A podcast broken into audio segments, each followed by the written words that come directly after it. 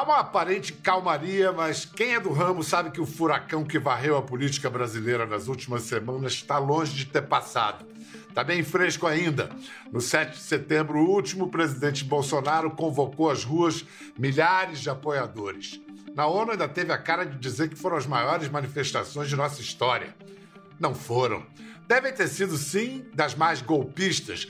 Pediu-se a prisão dos ministros do Supremo, pregou-se intervenção militar. Jair prometeu ao povo que não ia mais obedecer à justiça. Tanto Perdigoto levantou uma nuvem carregada sobre o Planalto, turvou a Praça dos Três Poderes. O movimento foi grandiloquente, assustou as instituições, mas não as fez tremer.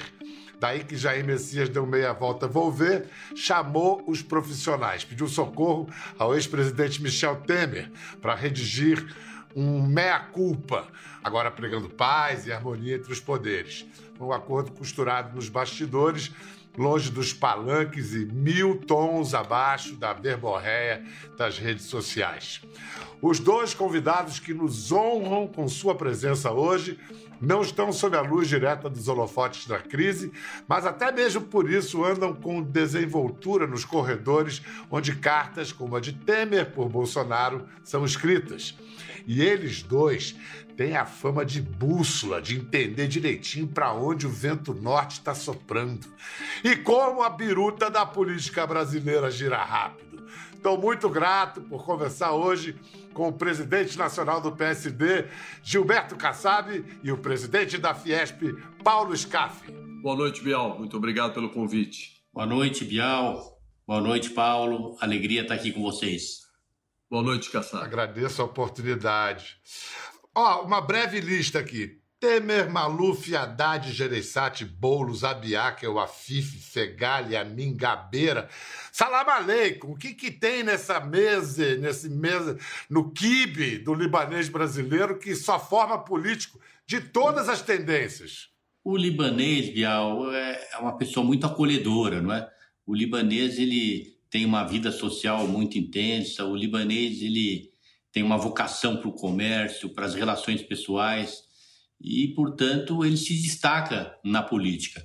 Você tem um, um santo, um parente distante canonizado, São Nantala Kassab. É. Fico me perguntando se ter santo na família é um trunfo político, se já lhe valeu alguma coisa, ou se esse, esse santo faz outro tipo de milagre. Ô, Bial, a família tem dois santos. Dois santos? O Nantala e eu. eu sempre faço essa brincadeira.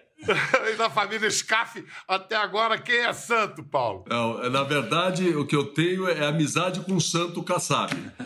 Que na, na... Agora, você sabe, Bial, a relação, uh, o Gilberto Kassab falou muito bem, Uh, o libanês ele se identifica na política, mas também o descendente libanês, que tem uma colônia enorme no Brasil, uma comunidade enorme, ele se identifica na medicina, no empresariado, na construção civil. A participação uh, da, da, comunidade libanesa é muito significativa na, no, em São Paulo e no Brasil. Apenas no estado de São Paulo, nós temos 4 milhões de libaneses ou descendentes de libaneses, que é algo extraordinário. Não existe isso em nenhum outro lugar do mundo. Nós é voto para chuchu, né? Além do mais, né? Além do mais. Não dá para desprezar. Essa série de programas que nós estamos gravando são com figuras como os senhores de muita importância para a campanha do ano que vem. Gilberto, falta muito tempo ou pouco tempo para as eleições de 22? Falta pouco tempo. Agora nós já entramos na etapa final da campanha, porque falta um ano. Então, é um momento importante, um momento é pouco. As, pouco tempo. A, as definições começam a acontecer. O país hoje ele está muito dividido, Bial. Hoje nós temos posições muito radicais que assustam parte da sociedade. Eu me incluo entre aqueles que busca encontrar um caminho que possa unir o país. O país hoje está desunido. Você tem tanto os conservadores sob a liderança do presidente da República quanto a esquerda, sob a liderança do ex-presidente Lula, numa animosidade muito grande. O PSD, não apenas eu, nós estamos procurando esse caminho da conciliação. Por falar em pacificação, é... bom, antes do 7 de setembro, o seu PSD, você chegou a anunciar uma comissão para analisar o impeachment do presidente Bolsonaro. Depois o presidente voltou atrás, você também voltou atrás. É, afinal, você poderia, o que você nos pode revelar? Que tipo de acordão, como se chama, foi feito para baixar a bola geral? Bom, Bial, é importante registrar que até alguns dias antes do 7 de setembro, o PSD e eu também entendíamos que não tinha nenhum motivo para impeachment, não tinha fato concreto. Apesar de, na nossa avaliação, o governo está indo muito mal, o PSD não vai apoiar a candidatura do presidente à reeleição, mas eleição é algo muito sagrado na democracia, o voto tem que ser preservado e não pode ser banalizado o processo de impeachment. Então, não defendíamos, mas naquele 7 de setembro, o presidente ele subiu o tom, ele deixou claro que ele não ia respeitar as decisões do Poder Judiciário, não ia atender mais as deliberações dos ministros, e era um presidente da República. Portanto, imediatamente, o PSD criou uma comissão de acompanhamento do processo de impeachment, passou a defender o impeachment e chegamos a declarar em algumas entrevistas, falando em nome do partido, autorizado pelo partido, porque eu não sou dono do partido, eu sou apenas do presidente, de que o presidente teria dois caminhos ou ele voltaria atrás, ou iria ter um processo de impeachment. Ele voltou atrás, ele voltou atrás, página virada, acho que ficou o desgaste dele, porque afinal de contas foi uma postura condenável, mas desapareceu o motivo do impeachment por conta daquela circunstância. A seu ver, ele ter voltado atrás significa que ele mudou? Olha, eu torço que ele tenha mudado. Sou brasileiro, eu acho que o presidente da República precisa estar acima de algumas questões, tem que cuidar dos principais problemas do país, coisa que para todos é muito óbvio, né? O, gasolina, o preço da gasolina, da luz, a crise hídrica, abastecimento de água, tantas questões que ele, infelizmente, naquele dia mostrou que não era a sua prioridade e talvez ao longo do seu mandato. Paulo Scaff, você conhece bem o presidente Bolsonaro. É, sinceramente, será que ele mudou? Olha, eu, eu creio que se você faz a, uma referência em relação à manifestação de 7 de setembro, isso foi uma grande manifestação. Aqui eu não estive na, na, nas ruas, mas aqui em frente à Fiesta, na Vila Paulista, houve um grande movimento, um movimento familiar, carrinhos de bebê, famílias, mulheres, homens, jovens, jovens há mais ou menos tempo, enfim. Foi um movimento legítimo, com todo respeito a todos aqueles que saíram às ruas no dia 7 de setembro, foram, foram muita gente em todos os cantos.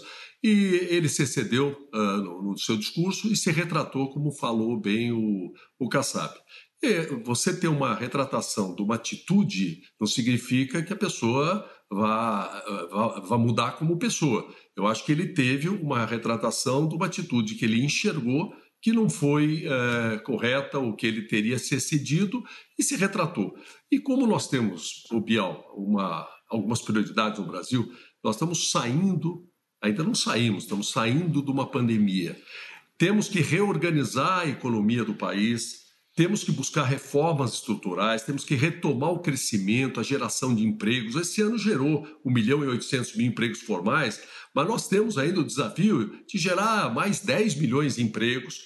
Temos que organizar, reorganizar aquilo que foi bagunçado no Brasil e no mundo devido à questão da pandemia. Então, nós temos que pensar em tudo isso eu espero que a, não haja, vamos dizer, nenhum tipo de contaminação uh, política em relação às eleições do ano que vem, que venham atrapalhar o andar dessa carruagem. E deixando um pouco as coisas para o destino também, que a vida da gente no final é, é, é como dizem os muçulmanos, maktub, né? Está escrito, é, cada um tem o seu destino aí, né? É isso. É, eu quero falar mais de futuro já já, mas vou voltar um pouco para o passado recente. Tivemos o 7 de setembro, tivemos o 9 de setembro da carta e tivemos o jantar. O jantar aqui, o Gilberto Kassab estava presente. Vamos, vamos lembrar aqui, só para lembrar do impacto das imagens. E no tocante ao presidente, eu tenho que agradecer de você demais, porque tu salvou o careca de levar minha hemorroida, porra. e essa cartinha que eu recebi, tua, eu achei ela meio infantil, meio marica. Eu tô achando que foi o Michelzinho que mandou para mim. Gilberto, a iniciativa de divulgar esse vídeo foi ideia de gênio ou de jirico? de Jerico, não é? Primeiro porque era uma reunião social, não era política, até porque lá estavam presentes, por exemplo, eu, que tenho um projeto para o Brasil diferente do projeto do Paulo Marinho. O Paulo Marinho entende que o João Dória é o melhor para o Brasil. Eu entendo que sejam pessoas que têm o perfil do Rodrigo Pacheco, por exemplo. Então não era uma reunião política, mas foi um assessor do presidente Temer que, que acabou filmando e divulgando ou enviando para pessoas que divulgaram. Então a responsabilidade é dele que filmou algo que com certeza tinha tudo para ser reservado, não secreto, reservado, não é? Tinham pessoas da família do anfitrião. Operação Tabajara. É, Operação Tabajara. Paulo Scarfe, você foi convidado? Ficou triste de não ter sido convidado ou ficou aliviado? Não, nem triste nem aliviado, é, mas eu não fui convidado. Sorte sua, hein? o rapaz imitou várias pessoas e soltaram um vídeo delimitando apenas do presidente e deixando o próprio Temer numa saia justa, porque o pacificador entre duas pessoas, o ministro do Supremo, o presidente da República, dois dias depois ele aparece dando risada é, do presidente da República, porque foi essa a impressão que ficou é, pegou muito mal. O presidente Bolsonaro tem razões para dizer que Alexandre de Moraes conduz uma investigação ilegal, a seu ver?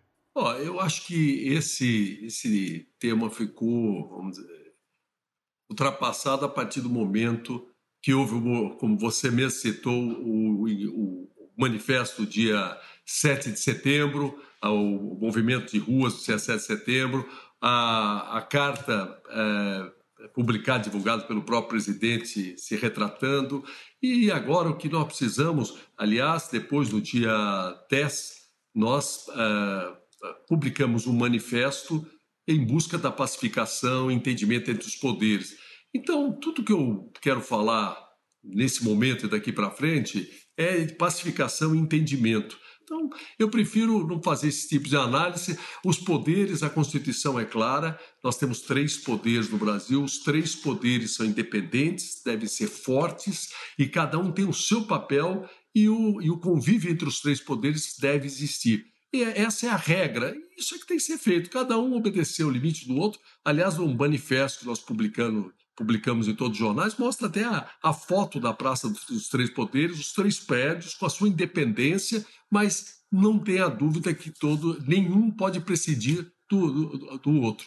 Agora, há um foco de tensão com os trabalhos finais da CPI, aí, que apontam para a culpabilidade do presidente Jair Bolsonaro, de outros membros do governo, sobre as quase 600 mil mortes da pandemia. É, é possível que o resultado final da CPI traga de volta nuvens pesadas sobre a Praça dos Três Poderes? Com certeza, porque a CPI ela está relembrando a conduta inadequada, principalmente do presidente, de alguns ministros, em relação à pandemia. Faz dois anos, Bial, que o mundo discute, qualquer que seja o país, qualquer que seja o cidadão, pandemia, pandemia, pandemia. E o presidente ele não deu bons exemplos em relação às máscaras, em relação à aglomeração, mesmo seu governo no início em relação às vacinas, ainda agora não incentivando as pessoas a, a se vacinarem. Nós temos 600 mil mortes praticamente hoje no Brasil é, de vítimas da pandemia. É, existe uma avaliação de cada morte impacta aproximadamente 100 pessoas, portanto, 60 milhões de pessoas que perderam um familiar, um vizinho, um colega de trabalho, um amigo de infância. Imagina 60 milhões de pessoas que imaginam que o seu ente querido poderia ter sobrevivido se lá atrás tivesse vacina. E as vacinas, você sabe que demoraram para chegar no Brasil. Demorou para o governo entender a sua importância. A CPI, ela está esclarecendo esses fatos e ao esclarecê-los, na sua conclusão, ela vai trazer um desgaste muito grande para o governo, sim. Outro desgaste do governo, Paulo Scaff, é internacional. Quando um presidente diz que só tem, só vê três alternativas para o ano que vem: morto, preso ou eleito, eu fico imaginando investidores internacionais olhando, é, considerando a estabilidade de um país em que o presidente diz isso para pôr seu dinheiro lá. Como é que devem reagir? Você que tem essa experiência. Na verdade, eu, eu, eu queria assim, me, me permitir uh, discordar um pouquinho do Kassab no que diz respeito, vamos dizer, a essa situação uh, da pandemia. Não tenha dúvida que eh, nós não podemos também culpar um governo, um presidente pela pandemia. A pandemia pegou o mundo inteiro. Uh, naturalmente, é, é uma dor muito forte para todo mundo que perdeu, ou alguém que perdeu a vida. Uma única vida, uma única, já vale muito. Então, imagine milhares e milhões que foram no mundo inteiro. Nós temos uma, uma campanha de vacinação hoje no Brasil, nós já temos aí 230, 220, 230 milhões de pessoas vacinadas, parte com uma dose e outra já com as duas doses. É, temos uh, os institutos que produziram as vacinas. Enfim, uh, o que nós não podemos também é haver uma influência política muito, muito forte, quer dizer, interesse político piorar um pouco a situação que já é ruim devido à pandemia, ao vírus, enfim. Então, na realidade, eu, eu, eu gostaria, assim, só de colocar que é, não dá para também culpar o, o, presidente Bolsonaro por tudo, né? Inclusive até pela. Mas você, né? você há de convir, você há de convir, Scarf, que ele ir para a Assembleia Geral das Nações Unidas e jactar-se de que não se vacina, não se vacinou, e o nosso ministro da Saúde é, se contrair Covid na viagem. E que tipo de, de, de, imagem o Brasil transmite com esse comportamento? Ô, Bial, é, em relação à contração da, da, da doença por, por, do, do, ministro da Saúde, eu até desejo a ele que, é, que tudo corra bem com a saúde dele e eu não sei em que circunstâncias, se ele saiu daqui com a doença, enfim. A verdade, você tem razão, é, não foi uma sorte ele ficar doente, muito menos nesse momento, enfim. Quanto à questão do presidente, vamos lembrar que uh, o, o, o, Bolsonaro é o mesmo Bolsonaro. Ele não estava no Brasil, estava em Nova York. Mas, é, no fundo, aquelas coisas, é, enfim, são coisas que nós já conhecemos e ele é assim. E, e, a única diferença que houve é que era o mesmo Bolsonaro que estava em Nova York. Em Nova York. É, talvez essa característica dele, de certa autenticidade, do jeito dele ser, entende? Também é, talvez eh, seja uma qualidade reconhecida por milhões de brasileiros também. Então, eu diria isso. Quer dizer, na verdade, eh, a mensagem que ele fez na ONU, no que diz respeito às concessões e investimentos no Brasil e oportunidades de investimentos, no que diz respeito à pujança agrícola brasileira. Aliás, devemos ter uma safra recorde no, no próximo ano. Eh, esse ano vamos ter um superávit recorde e histórico no Brasil. Então, nós temos notícias boas também. Então, eu vejo assim: a gente tem que é, se, se, focar é, em sair dessa pandemia e, e e recuperarmos a economia e darmos oportunidades aos brasileiros de trabalho, de emprego. É, entramos na era da quarta revolução industrial e eu quero, eu gostaria muito de priorizar essas coisas, entende? O jeito do Bolsonaro e como ele é, nós já conhecemos e não é porque ele está em Nova York que ele vai ser diferente. As próprias reformas prometidas pelo ministro Paulo Guedes, é, bom, o presidente sabotou a reforma administrativa está apoiando a manobra de entidades de segurança pública para mudar as regras de aposentadoria, não se move para a discussão da reforma tributária, agora aumentou o IOF para bancar o aumento do Bolsa Família, garantir dinheiro para emendas, para... Quem está pagando esse pato? É, na verdade. Aliás, o pato está o pato tá guardado? Não. O pato amarelo está bem guardado? Vai sair à rua? Não, o Bial, você sabe por que, que o pato não está na rua? Porque o pato ele foi um defensor contra aumento de impostos. Essa é a simbologia do pato. E num domingo ele estava na Avenida, na Avenida Paulista defendendo o não aumento de impostos e começou aquele movimento de impeachment uh, da presidente Dilma na época. E aí, de repente, o pato virou meio um símbolo do impeachment e principalmente é, é, divulgado pela, pela, pela esquerda.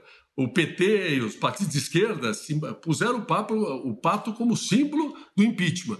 Então ele deixou de ter aquela missão uh, com isenção política e essa missão, a missão de busca de defesa contra qualquer tipo de aumento de impostos, e passou a ter esse caráter político de impeachment. E é por essa razão que ele acabou não indo mais para a rua. Agora, com o aumento do IOF, ele pode quaquaquá de novo. É, nós vamos, claro. vamos ter que encontrar outro papo, porque aquele lá ficou como símbolo é, ligado à política e impeachment. Mas, na realidade, se você perguntar a minha opinião, eu sou contra qualquer aumento de impostos, IOF ou qualquer aumento de impostos. E, é, por exemplo, eu lamento o Dória, uh, o ano da pandemia, ter subido o ICMS para todos os setores, até para seringas, subiu o ICMS, subiu impostos. Foi lamentável. É, o ano da pandemia, nós tivemos uma recuperação da economia em V no final do ano passado, graças a, a medidas do governo federal, de crédito, de redução de impostos, é, do auxílio emergencial, enfim, que precisa ser reconhecida porque foram positivas e fizeram uma recuperação da economia com certa velocidade. Em compensação, o Dória, o que, que, o que fez? Fez é, é aumento, aumentar impostos, que também nós somos contrário. Então, o que eu quero é dizer só, é, é, eu repito, acho que o clima eleitoral tem que ficar para o ano que vem. Para encerrar esse assunto, reafirmar uhum. a minha colocação. Primeiro, é muito triste ver a decepção que o governo trouxe para os brasileiros, aqueles que votaram nele. Eu não votei, eu votei no Geraldo Alckmin no primeiro turno, e no segundo turno o partido liberou o voto para cada um dos seus militantes, seus parlamentares. Mas as reformas não aconteceram, não é? os avanços não aconteceram, a, a equipe do governo, na maior parte dela, eram pessoas sem experiência, haja vista a questão ambiental, o Brasil andou para trás, o Brasil chocou a humanidade com a postura do presidente em relação ao meio ambiente. E quando eu disse em relação ao desgaste do presidente, Paulo, o que eu quis dizer foi em relação principalmente à sua postura pessoal. Ela chocou os brasileiros, porque eh, o presidente ele transmite uma ausência de sentimentos, não é? Na hora que ele vai uma manifestação, pega uma menina no colo e tira a máscara dela, isso é um exemplo que não é possível que um presidente dê. E assim como esse exemplo, tantos outros que diariamente ele dava, principalmente com as manifestações, com as ironias, não é? E dessa maneira o seu desgaste chegou a algo muito é, expressivo e vai se consolidar agora com o final dessa CPI. Kassab, o professor Delfim Neto te definiu maravilhosamente. Falou que a sua habilidade política é tanto, tanta que você faz tricô com quatro agulhas. Achei espetacular. Me explica como é que é isso, fazer tricô com quatro agulhas. Nosso querido Delfim Neto, professor Delfim, como ele gosta de ser chamado, sou admirador da sua carreira, da sua formação, da sua inteligência. É, na verdade, uma generosidade dele em relação a mim que aprecia muito a política com P maiúsculo, a política feita com seriedade, a ação política através de partidos que têm um compromisso com o país. Mas eu vejo, sim, Bial, uma chance muito grande para que nas eleições do ano que vem o país possa contar com uma candidatura alternativa que possa é, oferecer algo que não seja aquilo que ofereça as candidaturas radicais, seja representada pelo presidente Bolsonaro, seja representada pelo ex-presidente Lula. Eu tenho uma posição pessoal, tenho exteriorizado em todos os momentos, não é? que o presidente do Senado, o senador Rodrigo Pacheco, ele tem esse perfil, quadro que significa renovação, que seja bem preparado, que possa realmente colocar o Brasil nos trilhos. O Brasil está fugindo dos trilhos, todo mundo sabe disso. Eu acho que a candidatura do Rodrigo Pacheco representa essa esperança. E o senhor Paulo Scaff, depois de 17 anos, então, fora da Fiesp, Vamos tentar outra vez o Palácio dos Bandeirantes ou estamos de olho no Senado? Continua apoiando o Bolsonaro ano que vem? O Bial, como eu falei, esse ano as minhas prioridades são terminar esse meu período da melhor forma possível, concluir algumas coisas que são importantes serem concluídas, entregar para o meu sucessor as entidades de forma impecável em todos os sentidos, eh, ajudar o país nesse momento a sair dessa pandemia, a consolidar de forma sustentável o crescimento econômico, a geração de empregos, a levar o Brasil para a era é, do 5G, da quarta revolução industrial, enfim, essa nova era que nós estamos vivendo. A partir do ano que vem, vamos ver, a partir do mês de, de, de fevereiro, janeiro, fevereiro, março, aí o clima, vamos dizer, já é o ano eleitoral, ano de eleições gerais, e aí nós, aí eu vou analisar, vamos conversar. E se eu puder, se estiver no meu destino, se, se assim for acontecer, as circunstâncias é, me levarem a isso, eu vou ficar feliz de poder servir meu país em novas missões aí. Mas é uma coisa para o ano que vem. Eu entendo a sua reticência em dar uma resposta mais clara, mas eu pesco mais Palácio de Bandeirantes do que Brasília. Não sei porquê, mas é uma besteira. Eu não entendo nada disso. Escuta, para concluir, onde é que se come a melhor pizza de Nova York? É na calçada mesmo, Kassai? Olha, eu diria que eu já comi muitas vezes pizza na calçada, com amigos, com família, com correligionários, mas sinceramente, Bial, eu acho inadequado um presidente da República chegar uma viagem internacional, Nova York, com uma grande delegação e não ter uma agenda mais, é, mais séria, mais pesada. Ele podia aproveitar o seu jantar para conversar com lideranças de outros países, não é? Eu acho que ele estava aproveitando muito mal o seu tempo, gastando o dinheiro do povo brasileiro, uma delegação imensa, com custos extraordinários e naquele momento ele podia estar conversando com grandes autoridades da saúde no mundo inteiro que estavam em Nova York, grandes lideranças de outros países, e não. Muito obrigado, Gilberto Kassab. Muito obrigado, Paulo Scaff. Para você em casa, aquele abraço. Até a próxima. Gostou da conversa? No Globoplay você pode acompanhar e também ver as imagens de tudo que rolou. Até lá.